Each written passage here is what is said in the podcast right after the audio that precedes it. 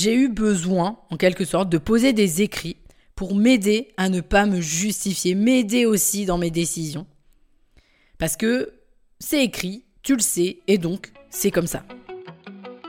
Bienvenue sur Vision, le podcast qui parle business, entrepreneuriat, mindset et développement. Je suis Pauline Sarda, entrepreneur depuis 2018. Mon objectif est de te faire comprendre qu'à partir du moment où tu prends tes responsabilités, tout est possible. Mais c'est seulement si tu te mets en action, et justement, c'est ma spécialité. Alors si tu veux construire et développer ton business tout en restant focus sur l'essentiel, tu es au bon endroit. Save the date pour un rendez-vous par semaine, seul au micro ou accompagné d'un ou plusieurs invités. On démarre maintenant avec l'épisode du jour. Il y a trois ans, au moment où j'enregistre cet épisode, j'ai recruté une première personne et depuis, l'équipe ne cesse de s'agrandir et j'apprends donc forcément un nouveau métier, celui de manager. Et qui dit recrutement dit équipe, et qui dit équipe dit humain, forcément. Et franchement, je crois que j'avais tout prévu dans l'évolution de mon entreprise, mais je ne pensais pas rencontrer autant de challenges dans le management d'une équipe. C'est une mission à laquelle j'ai en quelque sorte euh, l'obligation de me soumettre, en tout cas au stade de développement que je me trouve, même si je le partage en partie avec ma directrice des opérations, et c'est une mission qui me tient extrêmement à cœur parce que je sais à quel point elle est clé. Mais qui dit mission clé dit euh, mission qui peut avoir, euh, enfin en tout cas qui peut foutre en l'air pas mal de choses. Et euh, forcément, enfin en tout cas qui peut foutre en l'air pas mal de choses si on fait des erreurs. Et des erreurs comme tout le monde, bah, j'en ai fait. Et j'en ferai probablement encore. Le moins possible évidemment, mais t'as compris. Et c'est justement l'objectif de cet épisode dans lequel je vais essayer d'être la plus transparente possible. Alors pourquoi je dis essayer? Tout simplement parce que je pourrais pas toujours entrer dans les détails afin de garder ben, une certaine discrétion vis-à-vis des personnes qui travaillent ou qui ont travaillé avec nous. Je précise aussi que j'ai rien à cacher et que je suis très transparente avec l'équipe. Donc ce que je vais dire sur cet épisode, c'est pas un secret, ça sera une surprise pour euh, personne, pour aucune des personnes en tout cas avec qui on travaille ou avec qui on a travaillé par le passé parce que on communique beaucoup chez Step 22 et c'est hyper important pour moi. Mais je voulais quand même bien dire que bah forcément, je pourrais pas toujours rentrer dans un ultra détail euh, des événements. Je sais, ça va générer potentiellement de la frustration, mais euh, voilà, c'est normal aussi par, par souci de, de discrétion. Au-delà du fait que c'est une mission clé, ça me tient énormément à cœur parce qu'en tant que salarié, j'ai malheureusement fait les frais de manager pas toujours à leur bonne place. Et j'imagine que c'est ton cas aussi, en tout cas si euh, tu as eu un job salarié avant d'entreprendre. Alors, naturellement, je construis aujourd'hui mon entreprise autour quelque part de l'antithèse de ce que j'ai connu, puisque euh, mon management est l'exact opposé. C'est une bonne chose et à la fois, c'est vraiment un véritable challenge parce que je veux absolument instaurer ce qu'on appelle un management bienveillant et mettre au cœur de mon entreprise une priorité euh, sur le bien-être au travail. Pour que tu comprennes bien, je vais quand même te poser le contexte. Aujourd'hui, l'entreprise est en quelque sorte divisée en deux équipes. L'équipe interne, ce sont les personnes qui travaillent avec nous directement et qui participent au développement de Step 22 on a dans l'équipe interne une directrice des opérations qui, comme son nom l'indique, bah, s'occupe de chapeauter et organiser les projets. Elle s'occupe d'une majorité des feedbacks aussi à donner à l'équipe. Elle met euh, aussi euh, pas mal en place la majorité de nos process. Enfin, elle met en place 98% euh, de nos process. En gros, elle est vraiment axée sur l'organisation et la structure, mais aussi la gestion de projet. Ensuite, on a une copywriter qui s'occupe d'une partie de nos emails, de nos pages de vente et des emails de vente, autant ceux de lancement euh, que ceux euh, de nos tunnels.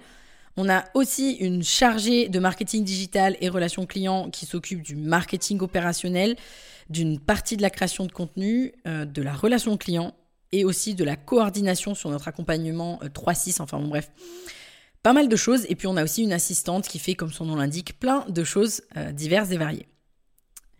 Et puis, deuxième partie de l'équipe qu'on appelle chez nous équipe coach, tout simplement. Et là, bah, tu l'as compris, ce sont les coachs qui accompagnent euh, avec moi nos clients. Aujourd'hui, on travaille avec quatre coachs et on peut dire que c'est une relation euh, client-sous-traitant, même si euh, c'est pas dans la philosophie chez moi de, parler voilà de, sous-traitant, je trouve ça très moche. mais si tu veux que j'emploie les vrais termes et pour que tu comprennes bien, bah, en gros c'est ça. Ici, je vais te parler de la relation managériale avec l'équipe interne parce que euh, c'est auprès d'elle hein, que finalement mon travail de manager, si je puis dire, est le plus présent. Parce qu'en réalité, avec l'équipe coach, il n'y a quasiment pas hein, de relation manager-manager, euh, même si forcément c'est une relation de travail. Donc forcément, euh, tout ce qui a trait à la communication, etc., à l'organisation, automatiquement, il y a un petit peu de management, mais tu as compris l'idée. Je vais pas te faire attendre en tout cas plus longtemps et puis rester fidèle à mon approche hein, euh, très euh, straight to the point, puisque euh, je sais pas si tu le sais, mais moi je déteste les podcasts qui ont des, des, des, intros gigantesquissimes, donc on y va. La première erreur que j'ai faite, c'est celle de donner trop vite. Alors, on pourrait croire comme ça que c'est pas une erreur, c'est super Pauline. Mais en fait, je fais confiance très rapidement parce que c'est un principe important chez moi mais ce que j'ai un petit peu oublié, c'est quand même que la confiance s'acquiert, même s'il faut toujours partir du principe que euh, il faut faire confiance dès le départ. Et donner tout d'un coup, c'est pas la meilleure façon de faire parce que ça retire en quelque sorte la valeur des choses, la valeur des décisions, la valeur de la confiance qu'on donne. Et ça, c'est typiquement une erreur euh, que j'ai faite. Alors concrètement, aujourd'hui, pour éviter de donner trop vite, j'y vais tout simplement petit à petit et particulièrement euh, avec euh, les salariés plutôt, parce que je le rappelle, tu peux pas imposer à un freelance euh, quoi que ce soit, hein, et c'est bien normal. L'objectif c'est pas d'imposer des choses aux salariés non plus, mais, mais tu as compris l'idée? Et voilà, un salarié c'est quand même un petit peu différent. Par exemple, avant, je donnais quasiment automatiquement des exceptions, et ça dans les premiers jours. Du style, tu peux partir à l'heure que tu veux à partir du moment où je suis au courant, ou tu es responsable de ton travail, tu peux prendre euh, des rendez-vous médicaux bah, quand tu veux, et puis euh, à partir du moment où tu rattrapes tes heures, bah, tu te débrouilles. Le problème, finalement, d'accorder ça dès le premier jour ou dès les premières semaines, c'est que ça donne aucun cadre. Et même si donner aucun cadre, ça pourrait faire envie bah, à plein de gens, mon rôle, c'est aussi justement de poser un cadre et d'en donner un. Sauf qu'en fait, moi, j'ai, voilà, au départ, je partais du principe, écoute, t'es responsable, il euh, n'y a pas de souci, je te fais confiance. Mais ça, ça a quand même ses limites. En tout cas, moi, j'y ai vu les limites. Et attention, je précise parce que je l'ai pas dit, j'ai pas fait de disclaimer à ce sujet, mais un, je suis pas une professionnelle du management, donc c'est aussi pour ça que euh, ben, je, te partage euh, mes erreurs aujourd'hui. Ensuite, deux, j'ai encore énormément de choses à apprendre, donc là, il faudra prendre aussi, il faut prendre cet épisode comme vraiment un plutôt un retour d'expérience. Le problème d'accorder ça euh, dès les premiers jours ou dès les premières semaines, c'est que justement, comme je le disais, ça donne aucun cadre.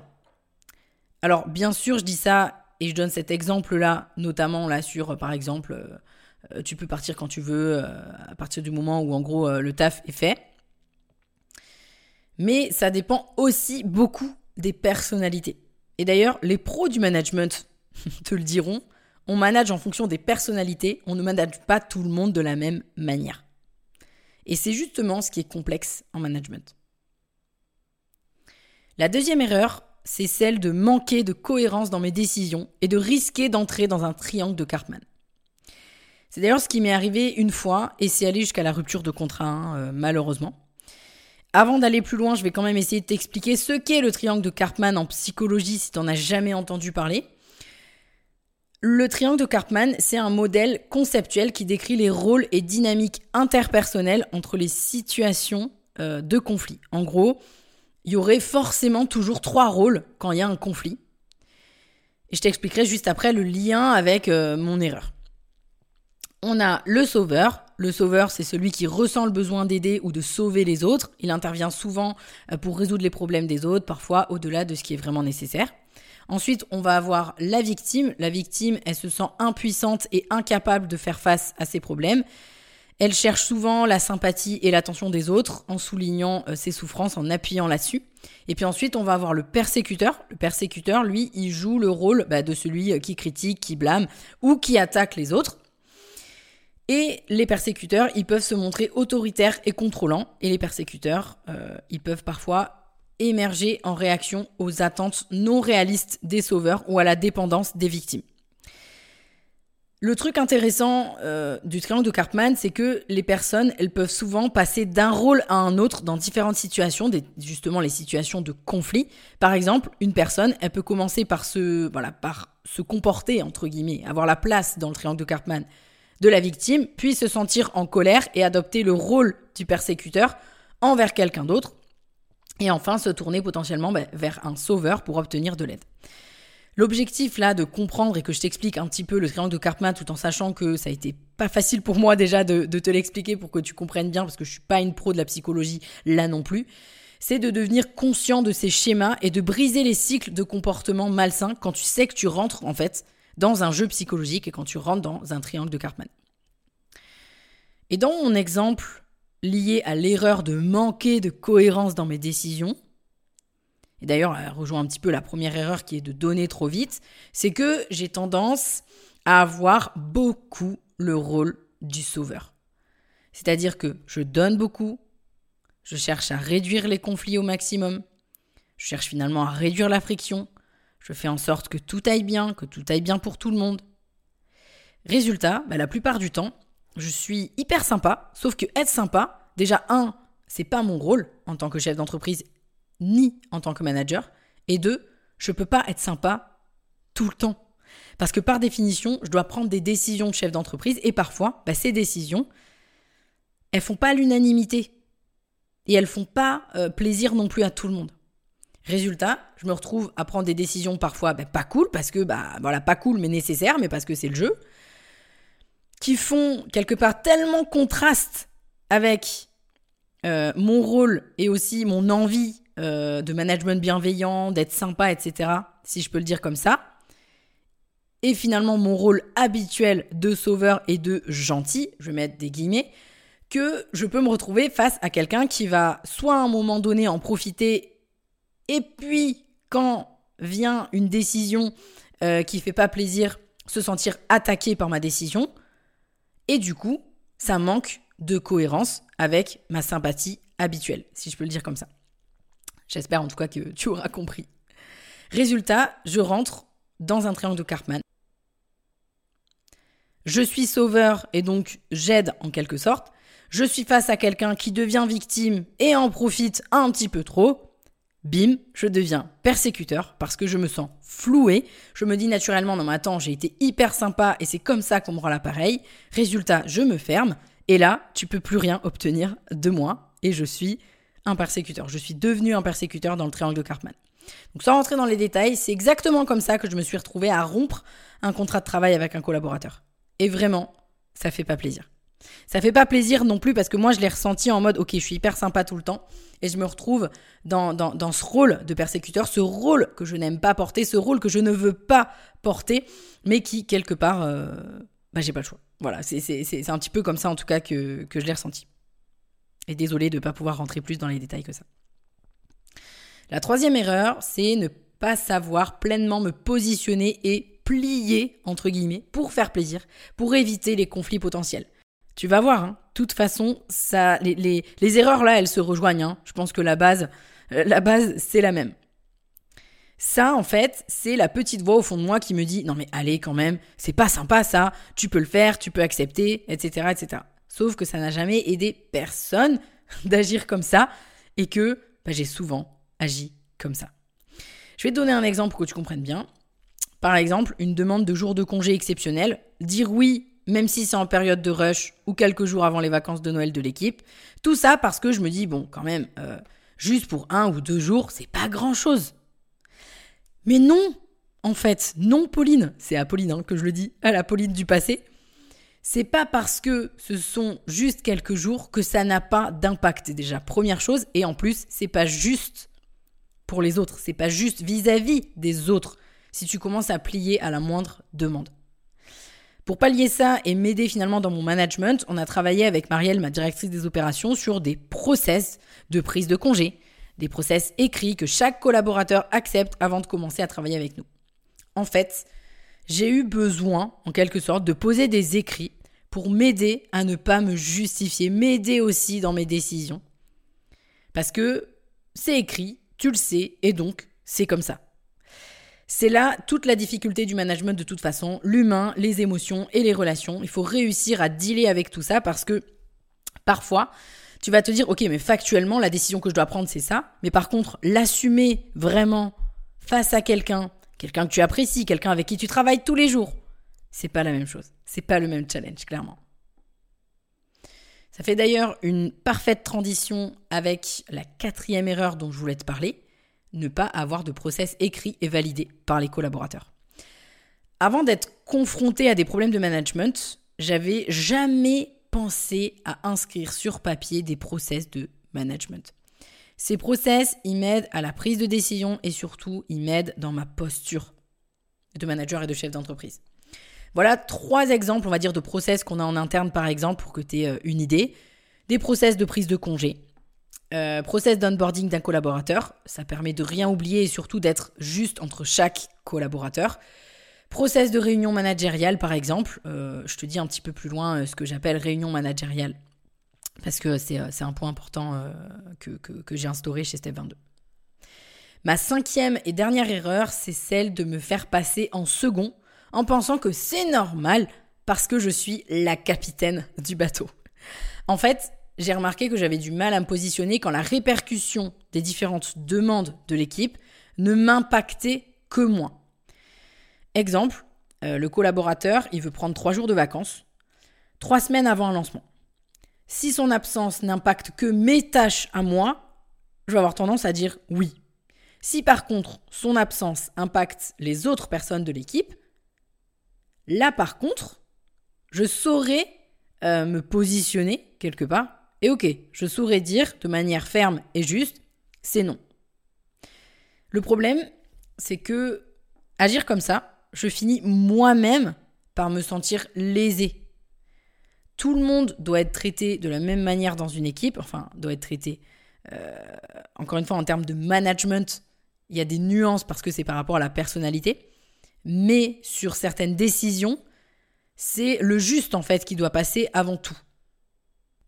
Et de la même manière que tout le monde doit être traité entre guillemets de la même manière, eh bien, euh, c'est valable aussi pour moi. Et ça, c'est quelque chose que j'ai un petit peu tendance à oublier. Et ça, j'ai pris vraiment beaucoup de temps à le comprendre, beaucoup de temps à l'identifier aussi. Et au moment où j'enregistre cet épisode, j'y travaille encore. Hein. Voilà maintenant la conclusion que je ferais pour toi. J'aurais tendance à te recommander de faire en sorte d'être cohérent, toujours un maximum. Pour ça, ça sous-entend qu'il faut euh, être le plus juste possible. Ensuite, de ne pas tout donner trop vite, mais petit à petit, ça reste toi le manager et c'est à toi que reviennent les décisions, mais c'est aussi toi qui as les plus grosses responsabilités. Donc il faut pouvoir assumer en toutes circonstances.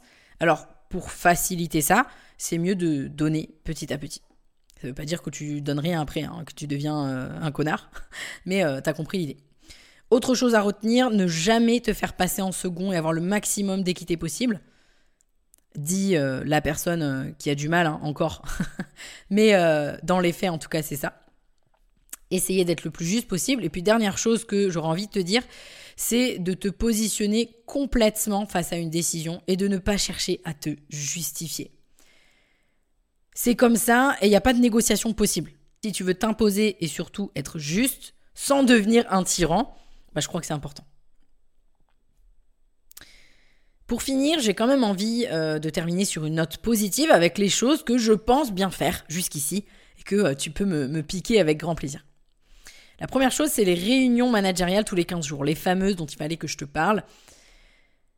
Eh bien, les réunions managériales tous les 15 jours, il ne faut jamais les faire passer à la trappe parce que c'est le meilleur moyen de faire monter un problème en pression et que bah, éclate euh, à un moment ou à un autre un conflit.